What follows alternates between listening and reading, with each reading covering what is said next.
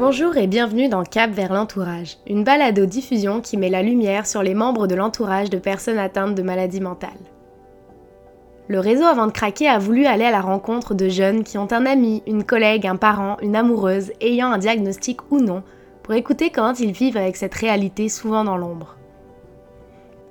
Nous mettrons aussi la lumière sur des personnes qui travaillent dans le milieu de la santé mentale pour vous faire connaître les ressources qui existent à travers le Québec. Dans ce dernier épisode de la saison 1 de Cap vers l'entourage, vous entendrez deux témoignages. Tout d'abord, celui de Laurie. Aujourd'hui dans la vingtaine, elle témoigne de ce que c'est, pour elle, d'accompagner une amie qui vit avec une maladie mentale. Lorsque Laurie m'a contactée, leur chemin s'était séparé.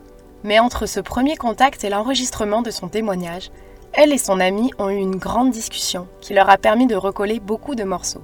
Elle nous parlera alors de comment elle a vécu cette discussion, ce sur quoi elle a ouvert les yeux et comment elle appréhende maintenant leur amitié. Par la suite, vous entendrez le témoignage de Julie Bello, intervenante à l'organisme La Boussole situé à Québec, organisme membre du réseau Avant de craquer. On plongera d'abord dans ce qu'est le métier d'intervenante, et puis elle répondra à certains questionnements de membres de l'entourage comme comment faire la distinction entre la maladie mentale et la personne, ou comment apprendre à déterminer sa zone de pouvoir dans la relation. Bonne écoute. Cette amie-là, je la connais depuis le secondaire. Euh, on a été amis très proches depuis vraiment le début du secondaire à la fin. Elle, elle a toujours eu des problématiques un peu particulières. Là. Euh, c'est des problèmes familiaux, des choses comme ça. Donc, elle était suivie là, fréquemment euh, par des intervenants de tout ça. Mais c'est vraiment vers la fin du secondaire plus qu'elle a eu des diagnostics plus précis. Donc, c'est plus à ce moment-là que j'ai appris. Euh, au secondaire, j'ai vécu ça un peu euh, sans trop m'en rendre compte parce que j'ai l'impression qu'à l'adolescence, on est plus euh, on a plus tendance à ressentir des émotions puis à être influencé par les émotions des autres sans nécessairement se rendre compte. Donc moi c'était plus ça j'avais pas vraiment j'ai pas vraiment de souvenir d'avoir eu des difficultés. Je sais qu'on avait parfois des, des disputes là que je trouvais difficiles. Mais c'est ça, c'était pas vraiment. Euh, en tout cas, moi je m'en souviens comme c'était juste des disputes un peu d'adolescente. J'ai pas de souvenir d'avoir euh, de m'être dit à cette époque-là, mon Dieu, c'est difficile euh, d'avoir une amie atteinte de maladie mentale. C'est, c'est venu plus tard, ça. Est-ce que tu peux nous raconter un petit peu après comment ça a évolué en vieillissant? On, s'est perdu vue un peu avec cette amie-là. Finalement, on a, on a repris contact aussi, puis là, tout allait bien. Euh, puis euh, c'est ça, j'avais vraiment l'impression qu'on avait comme chacune euh, évolué un peu là. On avait passé par-dessus ces petites disputes-là qu'on avait étant ado, là, des, petits, des petits drames, des petites problématiques. C'est ça, j'avais j'avais comme l'impression qu'on avait passé par-dessus. Fait que moi, j'étais super contente de reprendre contact. Là, c'était vraiment le fun. Mais finalement, là, il y a d'autres euh, problématiques euh, qui sont survenues, même étant adulte. Donc, euh, ça, ça a été plus, plus problématique de traverser ça. Là. Moi, j'ai personnellement eu moi-même des problèmes de santé mentale. Donc, c'est sûr que j'étais plus déjà plus sensibilisée à, à reconnaître les signes chez les autres. En tout cas, je considère m'en être sortie. Là. Donc, sentir que, même si la personne n'en a pas nécessairement conscience, sentir que tu te fais genre tirer vers le bas, par les problèmes de quelqu'un d'autre, ça c'est difficile. Puis en même temps, vu que c'est une amie à, laquelle euh, je tiens beaucoup, tu sais, je voulais pas juste faire ah ben là je me sens entraînée par le bas euh, au revoir, je peux être ton amie là. Fait qu'il y avait comme ça à gérer ici là. Comment moi préserver comme ma santé mentale tout en l'aidant elle à traverser ses propres problèmes. Juste un exemple, elle, euh, elle m'a dit ça justement dans la discussion parce que moi une des choses que j'aime pas dans la vie c'est quand j'écris un message à quelqu'un puis que j'ai pas de réponse pendant très longtemps. Mais elle avait tendance à faire ça donc là je me disais j'apprécie pas vraiment. Donc là j'avais comme accumulé beaucoup de frustration juste par rapport à ça. Je me disais bon euh, je me sens euh, pas respectée dans cette amitié là tout ça. Mais en en discutant j'ai réalisé que elle, elle m'a expliqué que dans le fond quand elle, elle se sent là euh, redescendre euh, vers les profondeurs euh, de ses problèmes de santé mentale. elle, ce qu'elle a tendance à faire, c'est vraiment de s'isoler de tout le monde, puis de genre pas répondre à ses messages, pas aller voir, rien faire. Fait que là, juste se dire les choses comme ça, comme moi j'interprète pas recevoir de réponse comme un manque de respect, tandis que elle, c'est sa façon de, c'est comme ça qu'elle réagit aux difficultés qu'elle vit.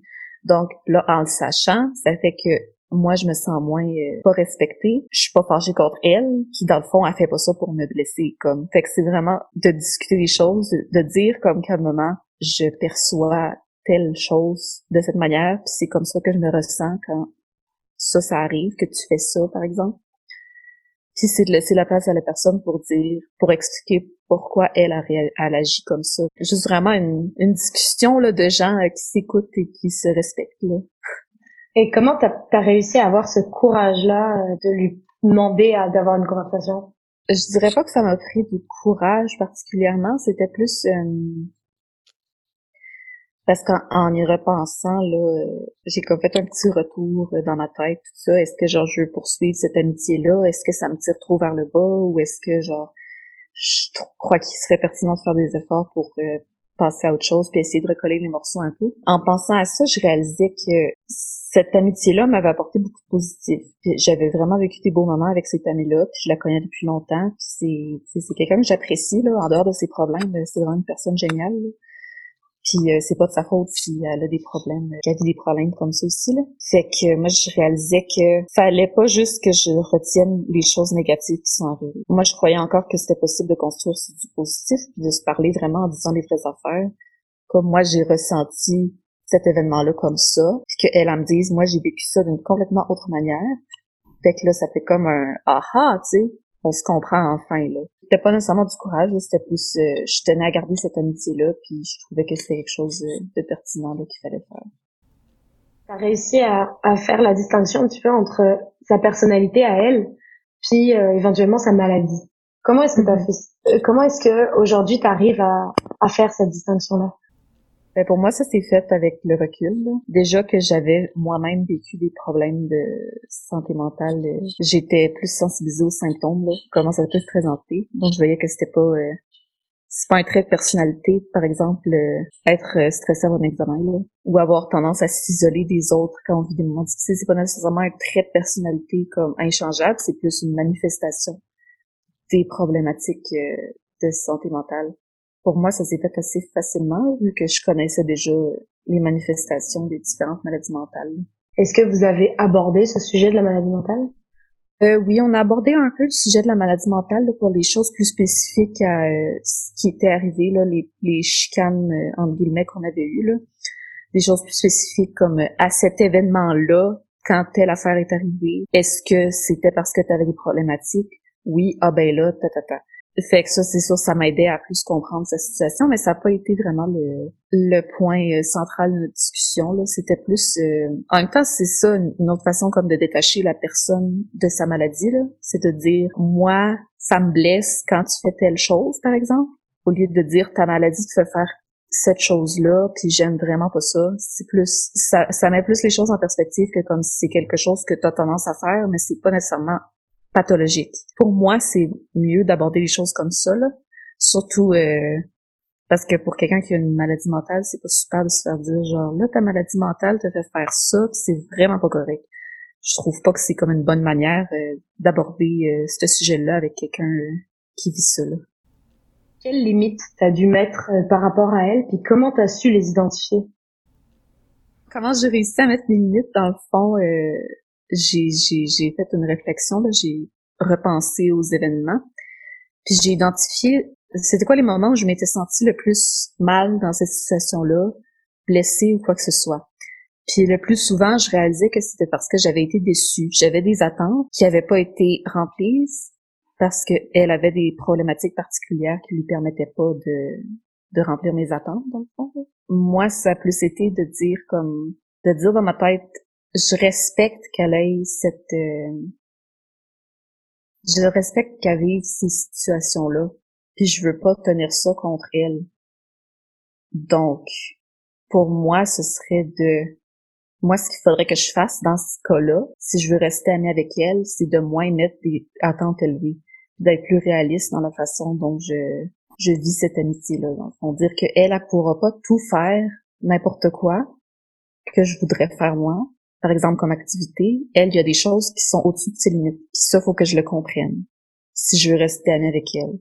Donc, au lieu de dire j'attends qu'elle se comporte comme quelqu'un qui a aucune maladie mentale, c'est de se dire elle a ses limites, puis faut que je les respecte. Puis moi, faut pas que je me sente déçue parce que c'est pas elle a fait pas ça pour me blesser personnellement moi. C'est juste la situation, une situation de la vie, puis il faut que je m'y adapte.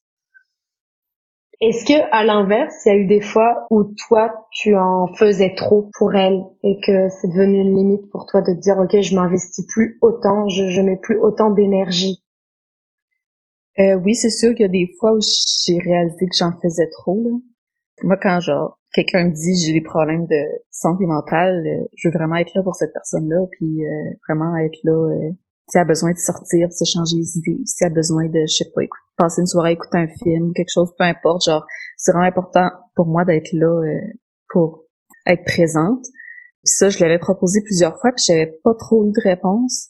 Ça, ça m'avait blessée parce que j'avais l'impression que elle préférait juste pas me voir, tandis que comme elle, m'a expliqué, elle, ce qu'elle fait quand elle vit des moments très difficiles, c'est de s'isoler des autres puis de vraiment le voir personne. Fait que ça, je me dis, au lieu de vouloir trop m'investir puis être présente, alors que c'est pas quelque chose dont elle a besoin, je lui offre d'être là pour elle, mais je respecte aussi son besoin d'être tout seul aussi, là. Donc, je pense que ça revient vraiment à comme comprendre l'autre. Avoir des discussions honnêtes qui permettent de comprendre ses moyens de fonctionnement, puis les choses qui font, euh, les choses qui ont tendance à faire à cause de leur maladie mentale. Fait que ça, ça permet de comprendre que, ok, c'est pas juste qu'elle veut pas me voir ou qu'elle s'en fout de moi ou que je, je compte pas dans sa vie comme, ou qu'elle donne pas de valeur à notre amitié, mais c'est juste que c'est des manifestations de sa maladie, puis genre, faut les comprendre. Est-ce que euh, toi, t'as des personnes à qui tu te confies quand c'est plus difficile cette relation-là à maintenir, comme l'équilibre à maintenir? Est-ce que il euh, y a, d'autres personnes dans ton entourage à qui t'en parles? Euh, Oui, euh, ma mère m'aide beaucoup. Sinon, là, j'ai d'autres amis là, qui sont comme un peu plus euh, reculés de cette situation-là, là, qui peuvent permettre de, d'avoir un regard neutre. Là. Des fois, je me dis, bon, comment je devrais agir, tout ça. Là. Donc, c'est ça, j'ai des, j'ai des ressources. Est-ce que tu as déjà ressenti le besoin d'aller chercher de l'aide un peu plus professionnelle pour toi par rapport à, cette amitié-là? Euh, oui, oui, c'est sûr. Euh, avant qu'on ait cette euh, la discussion qu'on a eue, euh, j'ai ressenti le besoin d'aller chercher de l'aide, juste pour savoir un peu comment naviguer les eaux troubles de quelqu'un qui a une maladie mentale, mais qui est pas, mettons, un membre de la famille. Là. Donc, tu sais, je suis une adulte indépendante, c'est une adulte indépendante, c'est pas mon enfant, c'est pas ma sœur, donc il y a des limites là sur mon implication là que je peux faire légalement. Là. Oui, oui, j'ai pensé à, à demander de l'aide juste pour savoir un peu comment euh, comment moi mes, mes limites puis euh, comment euh, comment je pouvais l'aider sans vraiment m'épuiser là. Justement encore une fois parce que je suis pas psychologue donc vu que j'ai pas les les techniques pour intervenir de façon saine auprès d'elle genre je me disais ça va sûrement m'épuiser si j'essaye de trop m'impliquer vu que j'ai pas le détachement qu'un psychologue aurait par exemple si, si ça s'était pas réglé aussi facilement, peut-être que je serais allée en chercher. Pour pas juger la personne, je pense que c'est important vraiment là de, de s'informer sur euh, les maladies mentales, là où les maladies mentales que cette personne-là a. Ça permet un peu de mettre les choses en perspective, que c'est pas nécessairement que la personne grimpe au rideau ou surréagit pour des affaires, ou au contraire réagit pas assez. Par exemple, dans le cas de la dépression, déjà là de savoir, ok, mon proche a cette maladie-là, puis voici les manifestations que cette maladie-là peut avoir dans la vie de tous les jours. Euh, déjà ça, ça aide beaucoup là à, à moins juger la personne. Parce que de se dire c'est pas juste elle qui fait ça par paresse ou par méchanceté, là, que c'est vraiment une problématique qui est hors de son contrôle. Fait que ça, ça aide beaucoup. Est-ce que euh, depuis que tu as eu une conversation avec elle, tu envisages ta relation différemment avec elle? Euh, C'est sûr que j'envisage notre relation un peu différemment. Là. Comme je disais, euh, il faut que j'apprenne à mettre mes limites. Là. Dans le sens, moi j'ai tendance à beaucoup aller vers les autres. si je sens que quelqu'un a besoin de support émotif, j'ai tendance à beaucoup offrir, à dire que je suis là, etc. Là. Mais fait que ça, ça fait que je m'investis beaucoup, je veux pas. Mais quand la personne n'a pas besoin de ça nécessairement, euh, ça peut créer des déceptions, ou de, ça peut faire que je me sens un peu rejetée. Mais fait que c'est ça, là, faut que je me dise, euh, moi j'ai tendance à faire ça, mais c'est pas tout le monde qui a besoin de ça, donc euh, c'est correct là que que ces rejets-là arrivent. Fait qu'il faut pas que je m'investisse autant émotionnellement.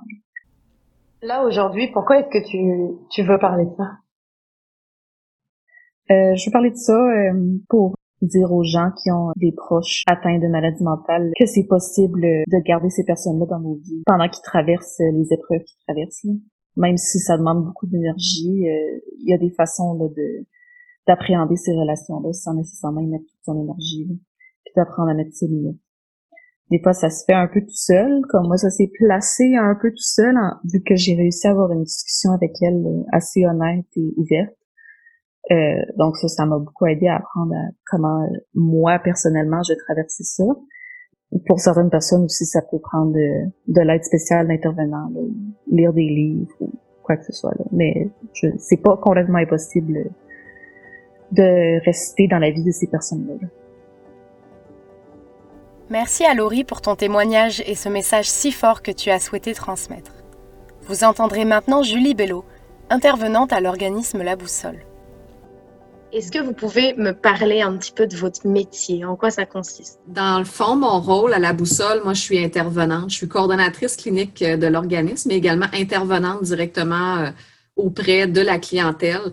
Donc, nous, on reçoit de la clientèle de tous âges, enfants, adolescents, adultes, euh, qui viennent consulter pour un proche. Donc, moi, mon rôle à la boussole, bien évidemment, c'est de les informer sur les services qui existent, les recours possibles, de les outiller aussi dans la relation avec leurs proches. Euh, donc, savoir euh, comment, quelle attitude à privilégier, à éviter dans le contact, les événements vécus, euh, connaître les ressources, comme je le disais tout à l'heure, de crise, d'urgence en cas de besoin ou de référencement vers autres services nécessaires, autant pour eux que pour leurs proches. Donc, mon rôle à la boussole, c'est de les accueillir, de les informer, de les outiller, euh, de leur donner des occasions aussi de se retrouver entre proches, donc avec d'autres proches qui ont des situations euh, familiales semblables pour se sentir moins seuls. Euh, donc, de réunir des gens qui ont un vécu qui, peuvent s'apparenter entre eux. Puis voilà, ça ressemblerait à ça. Et qu'est-ce que vous aimez de ce métier? Moi, ce que j'aime de mon métier à la boussole, c'est la, hum, c'est les gens, les gens qu'on rencontre qui ont des vécus euh, quand même très variés, là, malgré euh, les, des fois les similitudes dans leur réalité familiale. Donc, des approches différentes, des façons de le vivre de façon différente, pardon. La variété de nos services aussi fait que on va euh, chercher différents aspects de leur réalité, on va travailler différentes choses avec eux. L'entraide qui se dégage aussi des, services qu'on offre, des, événements qu'on va offrir en groupe surtout donc avec cette clientèle-là. Le fait qu'on accueille des jeunes de tous âges, des adultes de tous âges, donc on peut euh, rencontrer des réalités euh, variées, puis euh, travailler des choses de façon différente avec chacun d'eux. On a parlé à plusieurs reprises dans les épisodes d'apprendre à mettre ses limites. Mais qu'est-ce que cela signifie réellement poser ses limites? Quel type de limites je peux poser en tant que membre de l'entourage?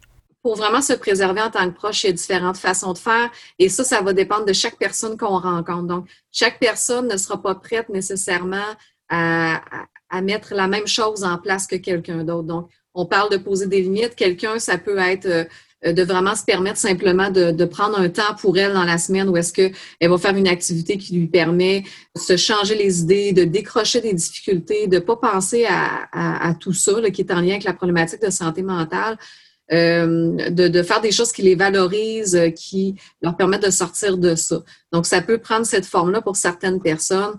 Quand on parle de poser des limites, certaines personnes vont euh, mettre une certaine distance dans la relation avec l'autre. Donc, pas nécessairement de couper les ponts, mais euh, de décider qu'est-ce qu'ils vont jouer comme rôle auprès d'elle. Est-ce qu'ils veulent euh, la, soutenir dans des démarches de recherche d'aide? Est-ce qu'ils veulent la soutenir dans des tâches quotidiennes au niveau financier? ça, ça dépend vraiment de chaque personne qui se présente à nous. Ça dépend où est-ce qu'elle est à ce moment-là. Ça peut changer dans le temps chez une même personne aussi. Donc, euh, c'est très varié. Mais nous, l'important, c'est qu'on part de où la personne est prête euh, à agir. Euh, qu'est-ce qu'elle a déjà tenté de faire? Qu'est-ce qu'elle a trouvé aidante? Avec quoi elle était à l'aise? Ou qu'est-ce qui pour elle, et, et c'est pas acceptable, je peux pas faire ça dans la relation avec mon proche. puis, on encourage fortement aussi à, à, avoir quand même un réseau d'aide, que ce soit des membres de l'entourage, que ce soit des organismes qui existent, des lignes d'écoute, des intervenants, mais d'avoir des gens à qui en parler, de ne pas rester seul là-dedans je vous dirais, c'est peut-être plus par là, qu'on commence avec eux. Comment savoir là, euh, ce qu'on est capable d'accepter dans une relation avec le proche qui a la maladie? encore là, on va, on va aider beaucoup les gens à, faire des réflexions, à, prendre un recul sur eux-mêmes pour euh, être capable d'identifier, ben, quand je vis ça avec mon proche, euh, ça me rend inconfortable, je suis pas bien avec ça, j'y pense beaucoup, j'ai de la misère à dormir parce que je me dis, est-ce que j'ai pris la bonne décision? Donc, on encourage les gens à écouter ce qu'on appelle la petite voix, leur petite voix intérieure. Généralement, c'est un bon indice qui va leur dire je suis pas bien dans cette décision-là, je suis pas bien dans, le fait d'être aussi aidant, soutenant ou de prendre autant de distance. Donc, on, va les encourager à écouter ça, on va les encourager à identifier peut-être, sais, même mettre par écrit des fois le pour, le contre. Euh, j'aide mon parent au niveau, euh, mon proche au niveau, par exemple, financier. Euh, je l'accompagne, je lui donne un montant et tout ça. est-ce que c'est, est-ce que je suis plus pour, plus contre? C'est quoi les pour, les contre? De faire une genre de balance décisionnelle aussi pour les amener à cette réflexion-là, de dire est-ce que c'est ce que je veux faire? Est-ce que je veux essayer autre chose? Le fait aussi qu'on favorise beaucoup ce qui est entraide, donc de rencontrer d'autres gens qui vivent des situations semblables, ça peut aider euh, ces personnes-là à identifier un petit peu des, trucs qui ont déjà été tentés par des gens qui ont une, situation similaire, de voir qu'est-ce que ça leur apportait, de les amener à essayer autre chose, de sortir des fois de leur du cycle qui est, présent là, dans leur situation à eux, puis de, de tenter des choses. C'est comme souvent on va leur dire des fois, il faut essayer quelque chose, euh, prendre le temps de voir comment on se sent avec ça, de voir dans le temps comment est-ce qu'on est capable de le perdurer ou non. Euh, puis de se permettre des fois de reculer, de dire, ben garde, j'ai essayé, je suis pas bien avec ça. Finalement, je vais peut-être laisser tomber ce type de limite-là, je vais essayer autre chose. Donc, d'être très à l'écoute de soi-même, de se respecter soi-même avant tout là, pour euh, sentir que l'autre puisse nous respecter dans ces limites-là qu'on pose. La réalité des membres de l'entourage peut prendre différentes formes chaque relation et chaque personne étant unique. Les relations peuvent être celles de fratrie, de parents, de collègues, d'amis.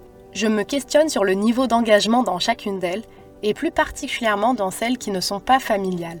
Comment trouver au fond de soi l'énergie de se dire ⁇ ça vaut la peine de travailler sur notre relation pour qu'elle se maintienne, alors que je pourrais y mettre fin ?⁇ quand on parle d'amis, euh, de partenaires de vie, euh, bon, des fois, on peut se dire, OK, on peut choisir de, mettre fin à la relation, de dire, je veux pas ce type d'amis-là dans ma vie ou de partenaire. Comment faire pour travailler cette relation-là, de, de, de, vouloir maintenir ça, d'aller de l'avant? ben, je pense qu'il y a différentes façons encore là. Effectivement, d'aller chercher de l'aide, je pense que ça, faut que ça devienne une, une première étape. Donc, quand on sent que ça dépasse nos capacités personnelles, nos limites personnelles, euh, qu'on a déjà tenté, souvent on a tenté des choses avant d'aller chercher de l'aide. Il y a des choses qui fonctionnent, d'autres moins. Euh, à ce moment-là, quand on sent un inconfort qui vient à ça, ben, d'aller chercher de l'aide, d'aller chercher des conseils. Je pense qu'effectivement, la communication avec le proche aussi, de, de s'asseoir, de prendre le temps de nommer, c'est quoi les attentes qu'on a dans la relation avec elle, mais c'est quoi aussi nos limites qu'on a besoin de poser pour sentir qu'on se respecte soi-même qu'on ne s'épuise pas, qu'on ne va pas en dehors euh, de, nos valeurs personnelles, par exemple. Donc, de le nommer de part et d'autre, d'encourager euh, l'autre personne aussi dans la relation à faire de même avec soi-même, euh, ça nous donne une idée un petit peu de est-ce que je vais être capable de répondre à ses attentes à elle dans la relation qu'elle a avec moi? Donc, oui ou non, je vais devoir lui dire, écoute, oui, je suis à l'aise pour ça, non, je ne le suis pas pour telle attente. Et là, ça va être plus clair par la suite pour la relation entre les deux personnes. Ça ne veut pas dire que ça va toujours bien aller. De là, l'importance de, bien se connaître soi-même aussi pour connaître nos limites personnelles et qu'est-ce qu'on est prêt à appliquer. Par exemple, des fois, on va parler de, entre guillemets, conséquences. Donc, si je pose une limite et je sens que mon proche ne la respecte pas à un moment ou à un autre, qu'est-ce que je suis prête à appliquer, moi, euh, comme conséquence? Euh, qu'est-ce que je suis prête aussi à tolérer euh, comme réaction de la part de l'autre et tout ça? Donc, comment je vais prendre soin de moi malgré le fait que mon proche ne réagira peut-être pas comme je l'avais souhaité. Ça fait c'est un petit peu tout ça qu'on peut mettre en place. Il y a des gens qui vont être capables de mettre en place des choses sur un très long terme, plusieurs années durant, que ce soit avec un parent, un ami, un conjoint, euh, avant d'en venir à dire oh attends un petit peu là, je m'oublie à travers ça il y en a qui vont eux-mêmes malheureusement des fois tomber malades donc euh, avoir des éléments de dépression ou d'anxiété liés à une situation très difficile au niveau relationnel. Donc des fois c'est ces éléments là ou des fois des problèmes de santé physique aussi qui vont amener la personne à la réflexion de euh, je pense que je m'oublie. Je me suis pas regardée aller, j'ai pas été à l'écoute de, de, de, mes pensées, de mon corps, et là, j'en ressens les, les impacts euh, de cette relation peut-être plus difficile. Donc, euh, je pense que chacun le voit à sa façon. Des fois, ça va être euh, d'avoir pris un recul dans la relation qui peut permettre de dire Oh, OK, j'étais rendu là, je me voyais pas aller. Moi, j'allais au tu sais, j'allais toujours euh, un, jour à la fois, j'avançais, j'avançais, et je voyais pas tout ce que je faisais pour l'autre personne, mais que l'autre était peut-être pas prête à, mettre en place. Donc, c'est comme si je, je pédalais un peu dans le vide. Alors, des fois, les gens, c'est de prendre ce recul-là qui leur permet de voir qu'ils ont peut-être été un petit peu plus loin que le rôle qu'ils voulaient jouer dans la relation. Je pense que je reviens encore à, la petite voix. L'important, c'est ça. Si on ressent un inconfort, euh, s'il y a des choses qui nous envahissent un peu les pensées, qu'on a tendance à, avoir des émotions négatives par rapport à, des relations, des fois, des fois, comment on va le sentir, c'est que quand on, reçoit un appel puis qu'on voit sur le, numéro, on voit le numéro de téléphone de la personne en question, on a comme une petite, angoisse, un petit point dans l'estomac. Euh, bon, ça nous dit peut-être qu'il y a quelque chose qui nous agace, qui nous rend inconfortable dans ce contact-là, cette relation-là. Donc, je pense que c'est d'être à l'écoute de ça pour cerner euh, est-ce que euh, c'est une c'est un contact, une relation qui, qui me satisfait, qui répond à ce que j'ai besoin, ou est-ce que c'est plus négatif euh, qu'aidant? Vous parliez tout à l'heure d'avoir une discussion au sujet de certaines incompréhensions ou quoi. C'est quoi les sujets nécessaire à aborder dans cette discussion-là et comment on fait pour l'avoir, cette conversation? Mm-hmm. C'est sûr que c'est important la communication dans toute relation, encore plus quand on a une relation qui peut y avoir des défis en lien avec la, santé mentale de l'autre personne. C'est super important quand même de tenter de prendre le temps de, faire cet échange-là. Il faut toujours se rappeler aussi dans la relation avec quelqu'un d'autre de notre zone de pouvoir. Ça, c'est un concept quand même assez important qu'on aborde beaucoup avec les gens. Euh, parce que des fois, bon, la personne se dit, je veux avoir euh, une communication avec la personne, je veux qu'on parle, qu'on mette carte sur table, qu'on s'informe, qu'on se dise les vraies choses. Si l'autre personne n'est pas euh, réceptive, elle n'est pas prête à ça, elle est plutôt fermée ou elle réagit de façon négative face à tout ça, on ne pourra pas agir à la place de l'autre. Donc, je pense que de nommer après ma barre notre besoin, de parler avec elle, de, nommer mes attentes, mes limites, puis de l'entendre sur ses attentes et ses, limites dans la relation avec moi. Donc, de l'amener à collaborer, à collaborer aussi, euh, c'est déjà un bon point. Euh, c'est sûr qu'on va toujours espérer que l'autre personne soit réceptive, soit collaborative dans cette, euh, cette proposition-là. donc, de, ça, de se nommer un peu les attentes, les limites, de parler des vraies choses, donc de dire, ben écoute, j'ai remarqué des changements dans ton comportement. Euh, je remarque euh, aussi que tel ou tel comportement est très présent ces temps-ci, ça m'affecte, ça m'inquiète. Euh, comment tu te sens, toi, là-dedans? de l'encourager à, est-ce qu'elle est prête à chercher de l'aide? Est-ce qu'elle est ouverte à un type d'aide en particulier? Donc, de, de, de, proposer de l'accompagner selon ce qu'on se sent capable et qu'on a envie de faire aussi. Donc, c'est toutes des choses qui peuvent être abordées. Euh, on va encourager souvent les gens à parler euh, ce qu'on appelle en jeu, donc euh, parler de nos propres émotions, partir de soi et non aller pointer un comportement chez l'autre qui nous agace ou reprocher quelque chose à l'autre.